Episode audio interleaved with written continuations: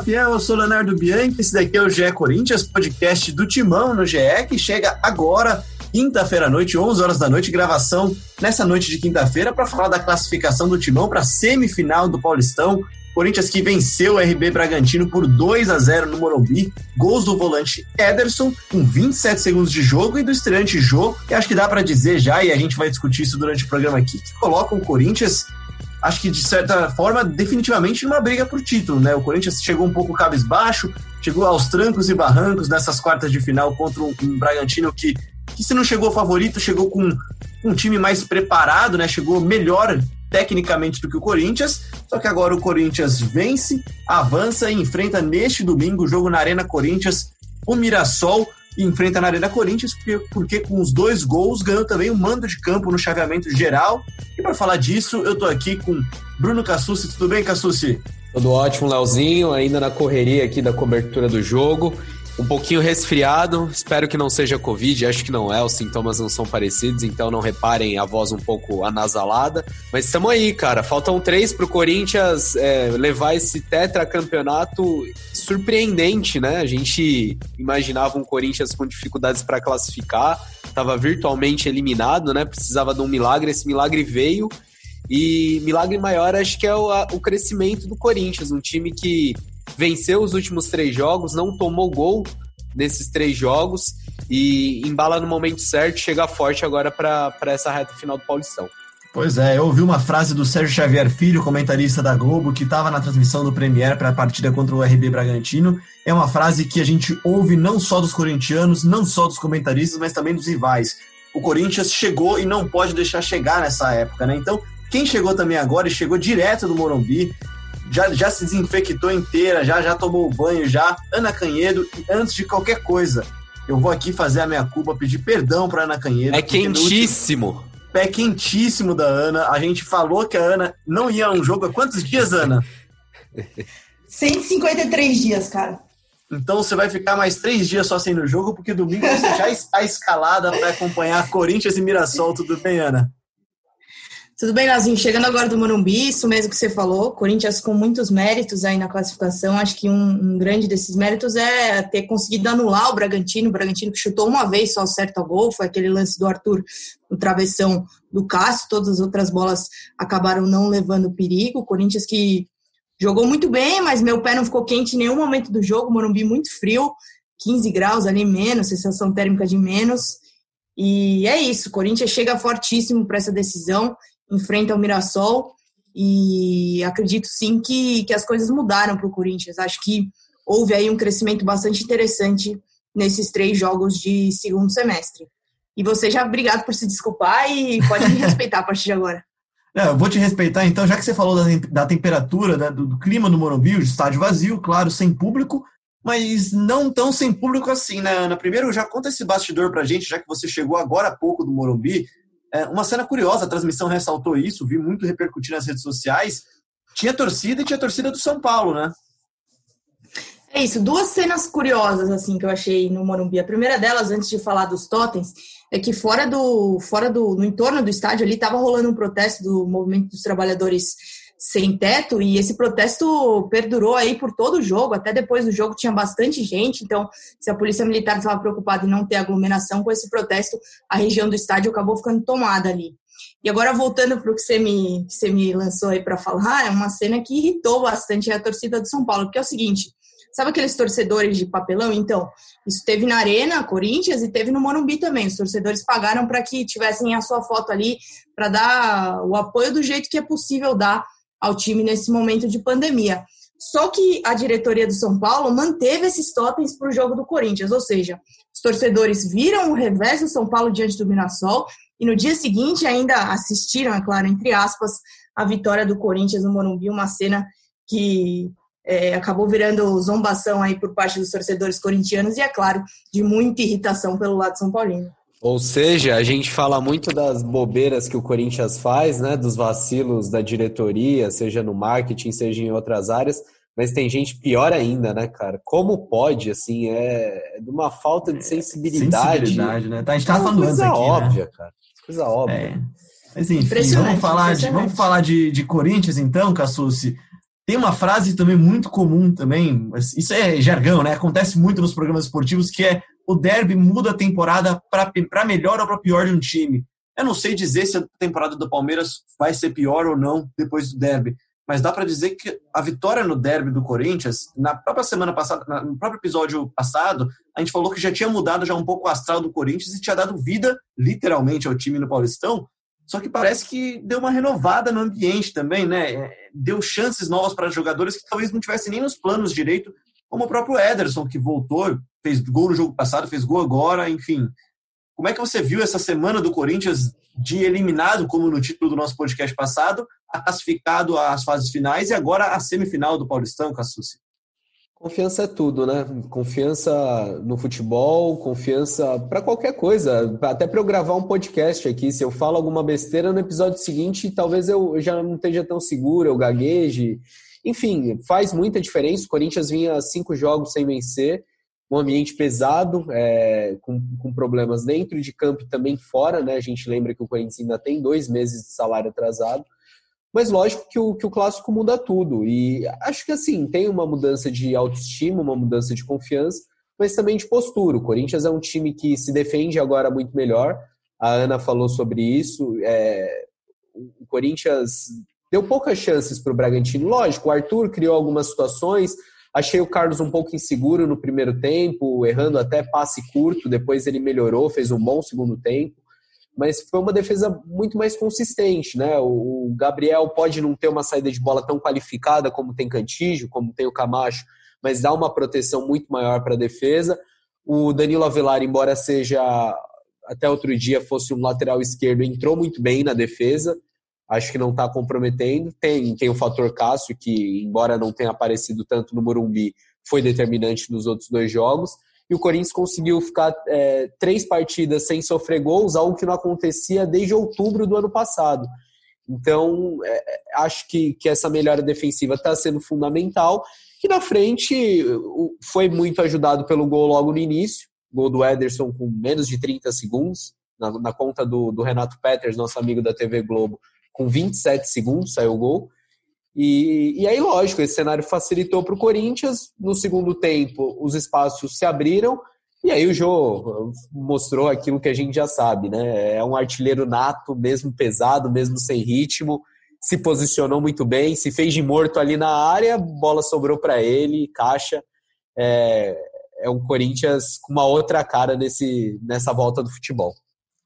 Ana, antes da gente falar então do ataque do jogo, que com certeza é um dos grandes destaques dessa partida, Vamos falar então um pouco dessa defesa, essa defesa que voltou da, voltou da pandemia, não porque a pandemia não acabou, infelizmente, ela está aí. Aliás, deixar aqui o nosso registro, a gente lamenta muito, aqui as condolências para a família e para os amigos também do Rodrigo Rodrigues. Rodrigo, que é um cara muito querido e é mais uma das 90 mil vítimas dessa pandemia, né? E voltando ao jogo, né, Ana, a defesa do Corinthians ela voltou diferente não só de formatação, mas também de postura, né? E acho que a entrada do Gabriel é um dos fatores que tem ajudado isso um pouco. Como é que você viu isso do estádio, Ana? É isso, é isso. É um pouco do que o Cassus também falou, né? Uma mudança de postura do Corinthians que acaba fazendo toda a diferença. E aí, é, se pensando na defesa, incluindo os volantes, e aí já pensando, é claro, na evolução do jogo, queria destacar também que o Thiago não teve medo de mudar, né?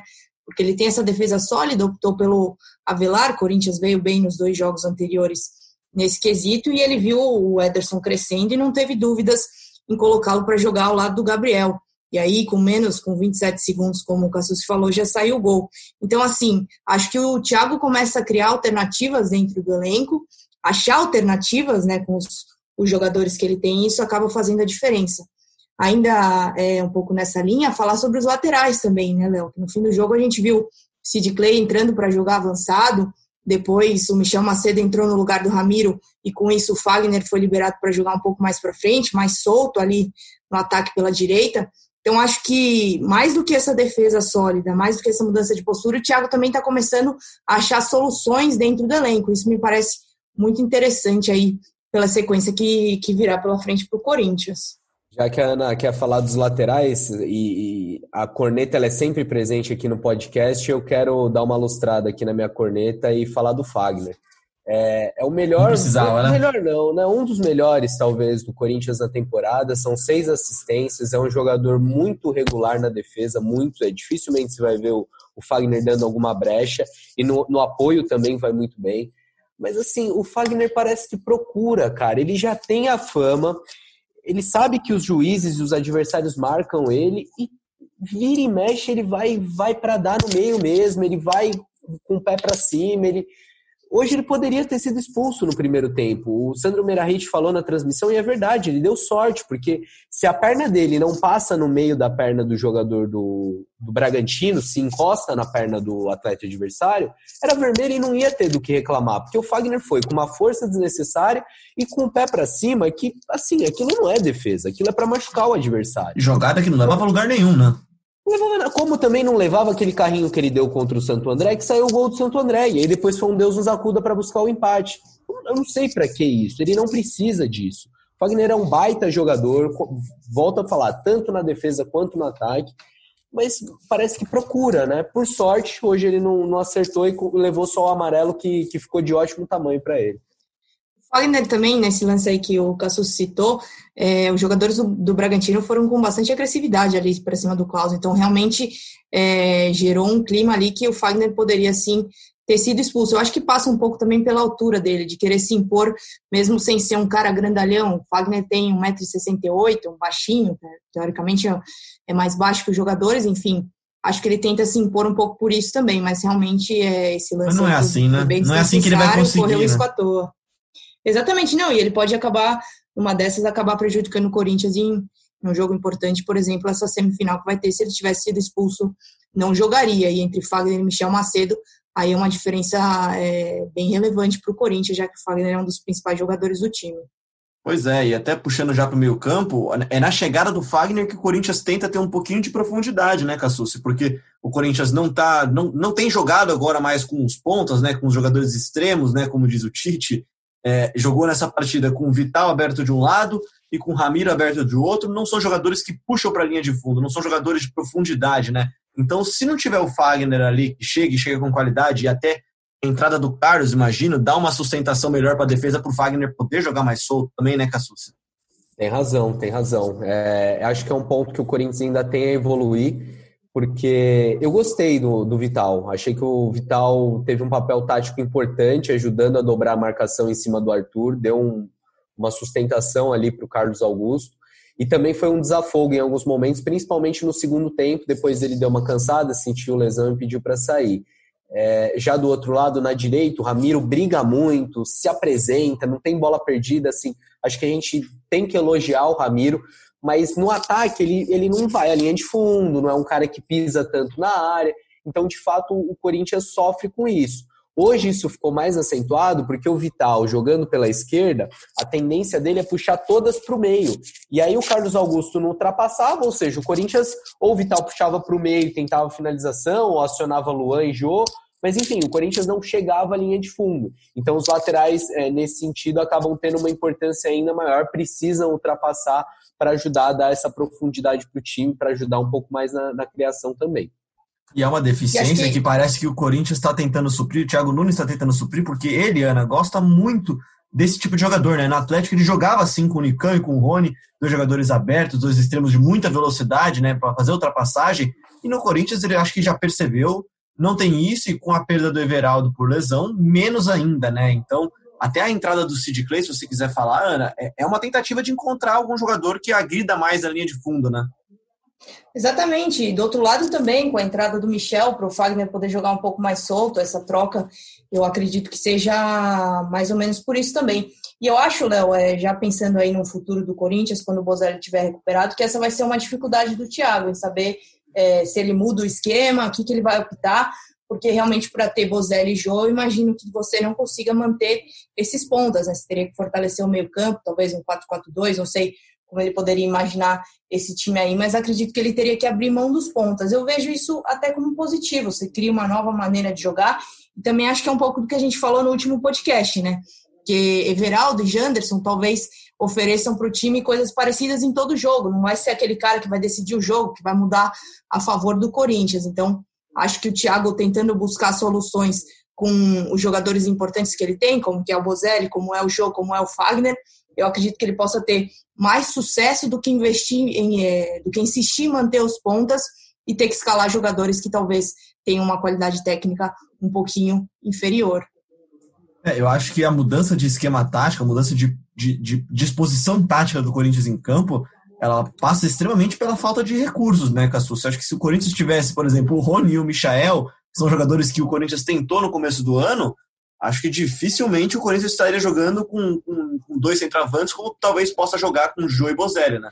Realmente, nesse jogo ele não tinha o Everaldo por uma questão física, o Everaldo sentia dores na coxa esquerda, até chegou a treinar nessa semana, mas, mas sentiu dores e não foi para o jogo. Uma opção é o Léo Natel, que pela primeira vez foi relacionado, mas também sem ritmo, sem, sem rodagem. E Everaldo e Janderson é aquilo que a gente já falou em outros podcasts, né? Não, não acrescentam muito. É, acho que um seguidor, agora eu não vou lembrar o nome dele, mas ele mandou no Twitter, eu dei muita risada, cara. Ele falou que, que é são os atacantes cloroquina. A gente já, já viu que não tem efeito, está comprovado que não vão fazer nada, mas assim, no desespero, né? Continua insistindo, ver se ver se dá alguma coisa, o um efeito placebo, talvez. Meu, Mas meu de, de, fato, de fato faltam opções para o Corinthians pelo lado de campo e acho que tem que insistir mesmo no Vital. Como eu falei, o Vital foi bem hoje. A gente tá gravando esse podcast na quinta, só não sabe se ele vai ter condição de, de enfrentar o Mirassol, né? Porque ele saiu com dores na coxa também. E o Corinthians vai ter pouco tempo de recuperação, pouco tempo de treino. Domingo já tem, já tem a decisão contra o Mirassol.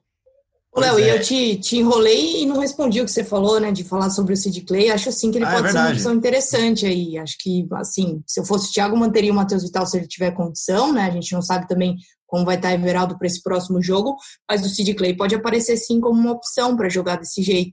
É, eu acho que o Carlos, nesse momento, vai continuar no time, até porque me parece que o Thiago gosta desse estilo de jogo dele, guarda um pouco mais de posição, dá uma sustentação boa ali para a defesa. Imagino que ele seja mantido aí continue com essa sequência como titular, e aí o Sid Clay vai ter que brigar por essa vaga mais na frente. É, outra opção também que tem, chegou a ter algumas chances jogando assim, acho que, se não me engano, na Libertadores contra o Guarani até foi o Piton, que também entrou nessa função mais avançado, né?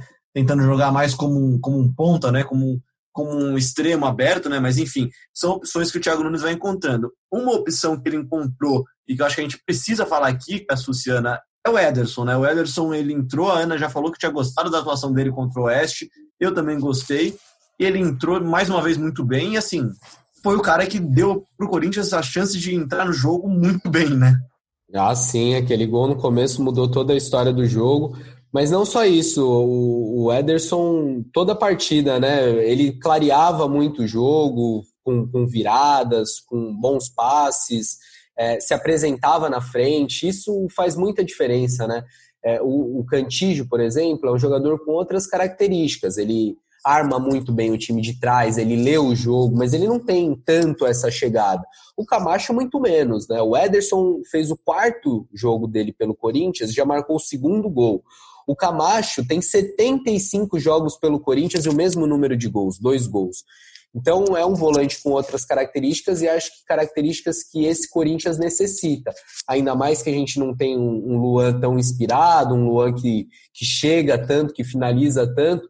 O Ederson acaba sendo um elemento surpresa e agora o Thiago Nunes vai ter que quebrar a cabeça para encaixar todo mundo, né? Porque o Cantígio não pode ficar de fora desse time, é um dos melhores do elenco.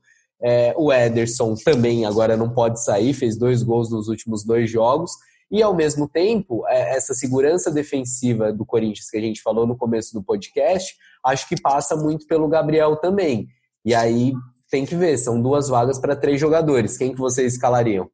Cara, eu vou, antes de passar para Ana, eu vou falar que eu gosto muito do Gabriel como atleta. Eu não sei nem se como jogador eu acho ele, eu acho ele incrível, mas eu acho que ele é um cara que ajuda muito o time, independente de como ele tá, assim, se entrega muito. É um jogador que é mais destrutivo? É mais destrutivo. Só que eu acho que até por isso a torcida gosta tanto dele, porque ele é um cara que não perde uma bola e eu acho que tem, tem tido uma melhora considerável até tecnicamente. Hoje acertou bons passos, até a Ana estava no estádio, pode dizer melhor. Eu manteria Ederson e Ederson e Gabriel e deixaria o Cantijo chegando aí, brigando por posição também, pelo menos nessa fase final de Paulistão que tem, é mais tiro curto. E você, Ana? Olha, eu concordo, Leozinho. Acho que as coisas estão dando certo para o Corinthians. Acho que nesse jogo o Thiago fez uma aposta em tirar o Camacho e colocar o Ederson. E o Ederson foi lá e fez jus a essa vaga de titular. Acho que o Corinthians tem uma semifinal pela frente. Esses dois jogos deram, querendo ou não, certo ritmo para esses jogadores que estão jogando. O Cantígio vem de um período aí grande de inatividade, é, período treinando em casa, né? É muito diferente de você treinar no campo. Tá um pouquinho é, sem o ritmo ideal de jogo, eu não mexeria nessa escalação, não. Eu iria com Gabriel e Ederson de novo jogando na arena. Essa chegada do Ederson ao ataque é bem importante, acho que pode acabar fazendo a diferença mais uma vez para o Corinthians. Não mexeria em time que está ganhando, não, Léo. Então vamos ouvir o que o Thiago Nunes falou então na coletiva. Coletiva entre algumas aspas, né, Ana? A gente manda as perguntas, ele responde lá gravado, mas a coletiva do Thiago Nunes, o que ele falou de Ederson, de dos volantes do Corinthians. Eles podem trabalhar juntos, podem também né, concorrer pela posição. É, isso faz com que o nosso elenco cresça, né, tenha essa competitividade. O Cantinho já está treinando conosco, pode sim estar à disposição para o fim de semana. A gente vai avaliar junto com a preparação física, também com o próprio jogador a partir de amanhã. Para encerrar então nosso assunto sobre Corinthians e RB Bragantino, Corinthians 2 a 0 Assuci, o que, que você achou da estreia do jogo? Eu vi muito na transmissão que ele estava um pouco pesado, estava um pouco fora de forma. Acho que não é nem fora de forma, acho que ele estava mais sem ritmo do que fora de forma, apesar de que, assim, né, não joga uma partida oficial há bastante tempo. Mas é impressionante como ele muda a configuração do ataque do Corinthians e a forma como o Corinthians ataca, né? Ele faz o pivô lá, é muito diferente do que o Bozelli oferece, né? E não quer dizer que é melhor ou pior, né? Não, não quer dizer que é melhor ou pior, mas realmente é uma característica diferente. Ele sai bastante para fazer o pivô, para participar. A questão é que a mobilidade não é a mesma, né? Foi o primeiro jogo oficial do Jô nessa temporada. É, há muito tempo ele não jogava, teve uma lesão no começo do ano, então tudo isso influencia. E o jogo que não balançava as redes desde setembro do ano passado. É, eu vi o nosso companheiro Marcelo Braga, que não está participando do podcast porque ele trabalha amanhã cedinho, não, não pôde se juntar a gente, mas ele falou e é verdade, o Jô, é, diferentemente daquela última passagem, que todo tiro de meta era, era mirando o Jô, era mirando a casquinha lá que ele dava, não vi tanto isso hoje. Não sei se é uma estratégia do Thiago Nunes, se vai ser retomado só mais para frente, mas mudou essa característica. É, acho que ele vai levar ainda um tempinho, não espero ele tão mais solto contra o Mirassol, até porque, como a gente falou, tem pouco tempo para se recuperar, para se preparar para esse jogo.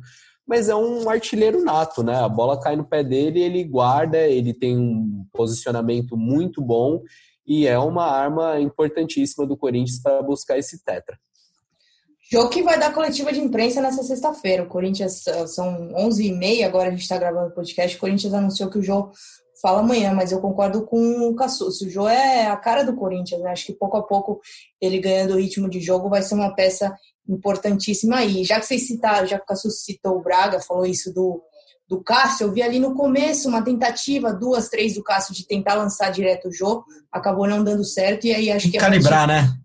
É, a partir de um determinado momento do jogo, o Cássio desistiu dessa estratégia. Vamos esperar o jogo ganhar mais ritmo de jogo aí, para quem sabe retomar esse velho truque do Corinthians. Mas sempre me impressiona como o Jô não perde a bola no corpo para quase ninguém, até por causa do tamanho dele, né? Então, é impressionante. Eu sempre me impressiono como ele consegue dominar a bola e girar a bola, e dificilmente ele é desarmado quando ele consegue fazer esse movimento, né? Mas enfim, encaminhando para o nosso final, então, aqui, eu pedi para o nosso companheiro Emílio Bota, da TV Tem, do interior de São Paulo, nosso rei do interior, sabe tudo sobre o Mirassol, que vai falar para a gente um pouquinho sobre como é essa equipe, quem é o Mirassol e como é que ele chega a essa equipe que surpreendeu e eliminou o São Paulo, mesmo depois de ter sido praticamente desmontada durante a pandemia, durante esse período sem jogos. Fala aí, Emílio. Fala galera do GE Corinthians, vamos falar um pouquinho sobre o Mirassol, Mirassol que tomou um noticiário aí após eliminar o São Paulo em pleno Morumbi. É, Mirassol que, além de ter vencido pela primeira vez o São Paulo né, na história, também de quebra conquistou o feito de chegar pela primeira vez à semifinal do Campeonato Paulista. É a melhor campanha da história do Mirassol, que disputa o Campeonato Paulista pelo quarto ano consecutivo, mas no total são 10 participações. Então, para o Mirassol, o campeonato histórico. Chega à semifinal pela primeira vez. Então, a cidade de Mirassol em polvorosa com, com a campanha do time, é, que agora busca uma vaga na, na final, já que tá agora, já que chegou, né? Não custa nada sonhar com o título do Campeonato Paulista. O Mirassol treina em Sorocaba, não voltou para a cidade de Mirassol, optou por ficar em Sorocaba, já sabendo que muito provavelmente jogaria na capital paulista ou na Grande São Paulo por conta de, da fase de, da, das restrições que muitas cidades ainda sofrem por conta da pandemia do coronavírus. É, o Mirassol então treina em Sorocaba, um refúgio, é, um local muito é, afastado da cidade, um local onde fica o CT do, do Instinto Atlético Sorocaba. Então o Mirassol é, ficará em Sorocaba até o dia do jogo no domingo, muito provavelmente na Arena Corinthians. É, agora o Mirassol tenta blindar um pouquinho o seu elenco após é, esse período de muita badalação principalmente é, por conta do Zé Roberto ter marcado os dois gols, Zé Roberto que foi inscrito de última hora no campeonato, então o Mirassol agora faz uma, uma blindagem no seu elenco para tentar diminuir um pouquinho dessa euforia no elenco. O Ricardo Catalá deve, deve manter o time que venceu São Paulo no Morumbi, é, para tentar agora surpreender o Corinthians, né? É um confronto interessante na, na, na, primeira fase, um empate em Mirassol, onde o Mirassol com o seu time completo, sem ter perdido os 18, os 18 jogadores, fez um, uma partida muito boa, principalmente no segundo tempo, incomodou muito o Corinthians, é, muitos apontam que o Mirassol merecia ter vencido aquele jogo, então Mirassol e Corinthians se reencontram agora na disputa por uma vaga na final do Campeonato Paulista. Essas são as informações do Mirassol e no domingo teremos mais um, um grande jogo aí no Campeonato Paulista, amigos. Grande abraço. Aí Emílio, então, Corinthians e Mirassol é o jogo que você acompanha no domingo. Ainda não sabemos quem será a transmissão, se será do Sport TV, do Premiere, enfim, não temos horários definidos ainda. É uma definição que você vai ver nessa sexta-feira, que você acompanha no ge.globo barra Corinthians. Já agradeço demais já o Cassucci. Cassucci, obrigado por ter participado. 11h25 agora. Aliás, 11:25 o Santos acabou de ser derrotado pela Ponte Preta por 3 a 1 então a outra semifinal é Ponte Preta e Palmeiras também no domingo. Cassucci, obrigado pela sua participação. Valeu, Leozinho, valeu, Ana. Quem diria, né? O, o São Paulo favorito eliminado, o Santos, é, que já tinha classificação praticamente encaminhada antes da parada, também eliminado, e o Corinthians, que, que todo mundo dava como carta fora do baralho, tá vivíssimo na briga em busca do Tetra. Valeu, é, rapaziada. E, e, o RB também, né, Cassus? O RB era a melhor campanha, era o melhor time do Paulistão até agora, né?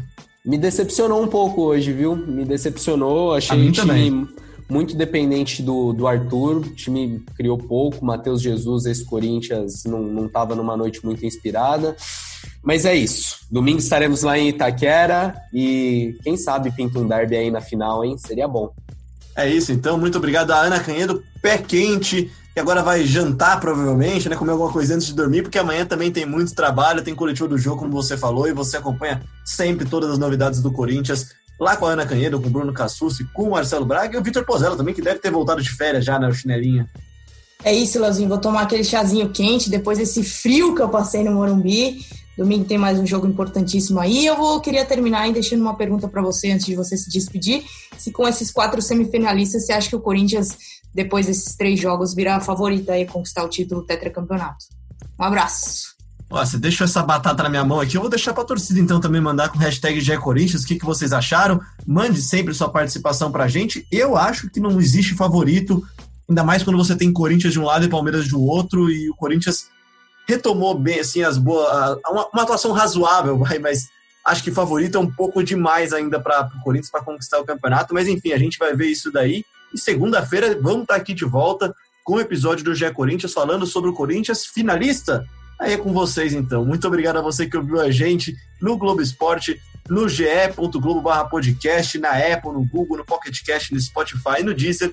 Eu sou Leonardo Bianchi, esse daqui é o GE Corinthians e a gente volta na segunda-feira.